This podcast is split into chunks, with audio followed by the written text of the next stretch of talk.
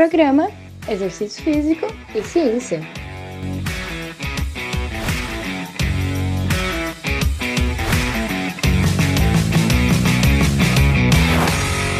Está começando mais um Exercício Físico e Ciência. Sou o Fábio Dominski e esse é o programa de rádio e podcast que trata de exercícios a partir da visão científica. Exercício físico contra a depressão é mais eficaz do que remédio? Esse foi o título da mais recente coluna de ciência que eu escrevo para Tecmundo. Sou colunista lá há algum tempo, já desde o começo do ano.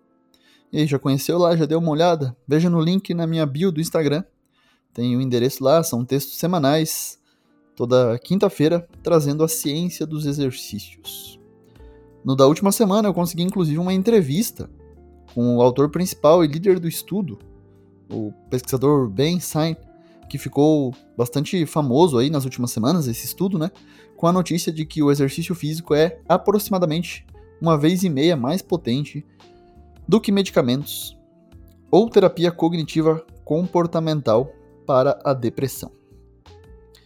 Estudos recentes têm cada vez mais comprovado isso, né? A eficácia de um tratamento para a depressão que é você se movimentar através de exercícios físicos. Pesquisas já indicavam anteriormente o efeito protetor da atividade física. Então, pessoas mais ativas fisicamente, geralmente aquelas que cumprem a famosa recomendação de duas horas e meia por semana de atividade física moderada, ou 150 minutos, ou 75 minutos de mais vigoroso, apresentam um menor risco de desenvolver problemas de saúde mental, como ansiedade e depressão. E aí tem revisões temáticas com meta-análise, inclusive do professor Felipe Chucci, que é um grande pesquisador brasileiro em saúde mental e exercício, com uma redução de 27% para ansiedade e uma redução de risco né, de 22% para depressão em pessoas ativas fisicamente. O que se tem reforçado com novas evidências, novos artigos, o avanço da ciência, é que os exercícios também são para tratar a depressão, tratar as condições aí de saúde mental, como ansiedade e depressão. É claro, a gente tem que reconhecer que é muito mais fácil você ingerir uma pílula com medicamentos antidepressivos, uma terapia farmacológica aí, ou ir também a sessões de psicoterapia, mas isso não significa que seja o melhor a ser feito. Principalmente quando a gente leva em consideração aí custo, acesso, efeitos colaterais e benefícios auxiliares à saúde, né? Veja como a experiência de exercício pode ser vantajosa sobre esses dois outras formas, mas é claro, temos que reconhecer que a tríade pode ser importante para vários pacientes. O exercício é recomendado como um tratamento adjunto para a depressão pela Organização Mundial de Saúde. E aí agora você vai entender as novidades. Primeiro dessa própria revisão, que eu até fiz um episódio específico, eu vou tentar resumir ele aqui, e de um novo estudo publicado em uma nova revista aí em 2023 também. Bom, então a revisão do pesquisador lá reuniu 97 revisões, totalizando quase 130 mil pessoas. Né? Então concluíram que a atividade física é efetiva para ansiedade e depressão de uma maneira ampla e também para várias populações. Eles destacam pessoas com depressão, gestantes, puérperas, indivíduos saudáveis e indivíduos com HIV ou doença renal. E o tipo de exercício? Vários funcionam: aeróbio, força, yoga, exercício combinado, e os de maior intensidade podem ter vantagens aí para depressão e ansiedade, mas, claro, verificando para cada pessoa o nível dessa intensidade. Às vezes pode ser caminhar num ritmo só mais acelerado do que em vez do ritmo normal. E as evidências podem ser explicadas, né, por que, que a alta intensidade ou mais elevada intensidade em relação à baixa intensidade foi melhor. É porque essa baixa intensidade pode ser insuficiente para estimular as alterações tanto neurológicas, né, quando a gente fala dos neurotransmissores, neurotróficos e também hormonais, que estão associados aí a melhorias significativas nessas doenças. Quando a gente fala aí dos aspectos neurobiológicos que explicam por que o exercício melhora a saúde mental, melhora o humor, entre outras características. E aí vou aproveitar a brecha aqui para falar sobre um novo estudo que traz antidepressivos versus corrida. Inclusive é o título do artigo que foi publicado no Journal of Affective Disorders, uma boa revista científica. E lá pesquisadores da Holanda compararam a saúde física e mental de 110 participantes com depressão e ansiedade, divididos em primeiro. Alguns tomavam medicamentos antidepressivos, que foi o escitalopram ou sertralina, começaram aí com 10 miligramas e também poderiam até aumentar, dependendo da recomendação médica, para no máximo 20 miligramas. Outro grupo fez exercícios, aí corrida, duas vezes na semana, 45 minutos em ambiente outdoor, o qual também, na verdade, pode ter um impacto positivo na saúde mental, né? O contato da pessoa com a natureza também pode, ao ar livre, também pode colaborar. Então foram 10 minutos de aquecimento, 30 minutos de parte principal com a corrida e 5 minutos de finalização aí para volta calma. A aderência no grupo dos remédios foi maior, né? Pois é, com certeza realmente mais fácil tomar uma pílula do que você correr. Mas isso não significa que é a melhor. A adesão né, ao, ao tratamento diferiu entre essas duas intervenções, com 82% para aqueles que usavam os medicamentos ali antidepressivos e 52% para aqueles que tiveram aí a terapia através de corrida, exercício.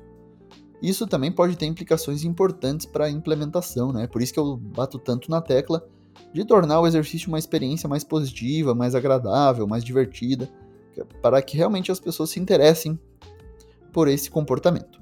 Após 16 semanas de, de tratamento, não foi verificada diferença nos efeitos entre medicamentos e corrida para a saúde mental. Então, ambos os tratamentos funcionaram para a remissão dos sintomas de ansiedade e depressão, só que sem diferença entre eles. Olha só que interessante. E aí vai de acordo bastante com aquela revisão que eu comecei ali apresentando o episódio de hoje.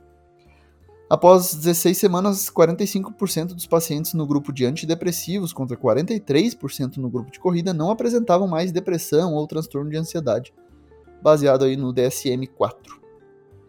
Curiosamente, esse estudo mostrou uma diminuição maior nos sintomas de ansiedade após seis semanas no grupo antidepressivo, que sugere uma melhora mais rápida aí, especialmente nos sintomas relacionados à ansiedade.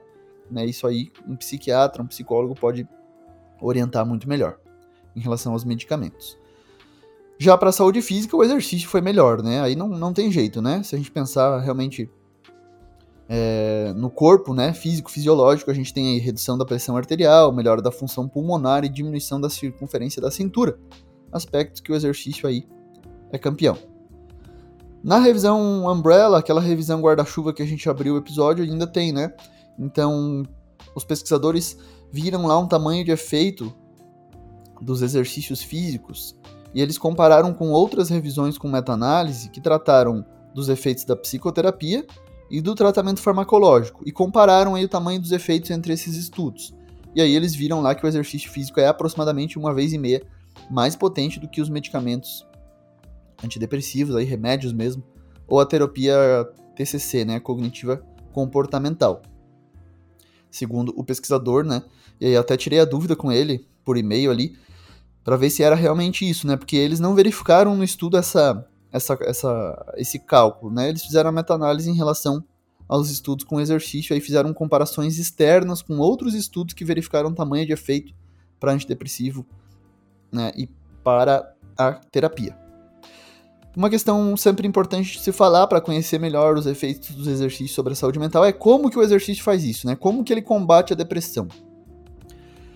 A gente não sabe ainda qual que é o mecanismo exato que pode proporcionar essa melhora da depressão a partir dos exercícios, mas atualmente a gente tem um entendimento que é um conjunto de fatores. Isso inclui os neurofisiológicos, os psicossociais e os comportamentais. Vamos lá, rapidamente, a gente fala direto, eu falo direto isso aqui no podcast, na verdade, essas hipóteses aí, mas a gente preparou aí, preparei um. Até lá na coluna Tecmundo eu falei disso. Então, no primeiro grupo, estão principalmente os neurotransmissores, né, liberados com o movimento do corpo, então dopamina, norepinefrina, serotonina, além dos neurotróficos como o BNDF, GF1, VEG, VEGF, que, né, como o BNDF é uma neurotrofina que funciona como um adubo aí para o crescimento e manutenção dos neurônios. Então há, de fato, um coquetel, uma espuma de substâncias químicas aí no seu cérebro, você dá um banho nele com substâncias muito interessantes, né, neuroquímicos para promover prazer, bem-estar, boas condições cerebrais. Além disso, a redução da inflamação também, o exercício promove isso, e do estresse oxidativo pelo exercício também tem participação nesse processo aí, né, no, no primeiro grupo. Já no aspecto psicossocial, que seria o segundo grupo, a pessoa aumentando aí a percepção de competência, o senso de autoeficácia, né, são sensações promovidas pelo exercício. Isso melhora a autoestima e a autoconfiança da pessoa. Né? Você já se percebeu como se sente confiante após completar uma corrida aí de 5, 10, 21 quilômetros? Ou até aumentando seus pesos na, na, academia, ficando mais forte, mais resistente, né? Ou até com alterações na composição corporal, você gosta mais da sua imagem corporal, percebe melhor o seu corpo e gosta do que vê. Além disso, a simples distração do treino, que elimina pensamentos negativos ruminativos e, e o prazer também, derivado de vínculos sociais, caso você faça o exercício em companhia, também são estratégias efetivas na melhora do humor aí, humor depressivo para um humor mais positivo. Além disso, já viu como algumas pessoas se transformam realmente a partir dos exercícios? Muitas vezes adotam como hábito, conseguem né, essa proeza que não é fácil realmente. E aí, no âmbito comportamental, o exercício pode ser um hábito angular, que impacta aí em vários outros comportamentos, como se alimentar melhor, diminuir o consumo de álcool, de drogas, dorme melhor a pessoa, né? O que, que contribui muito para um estilo de vida mais saudável, né? Mais ativo.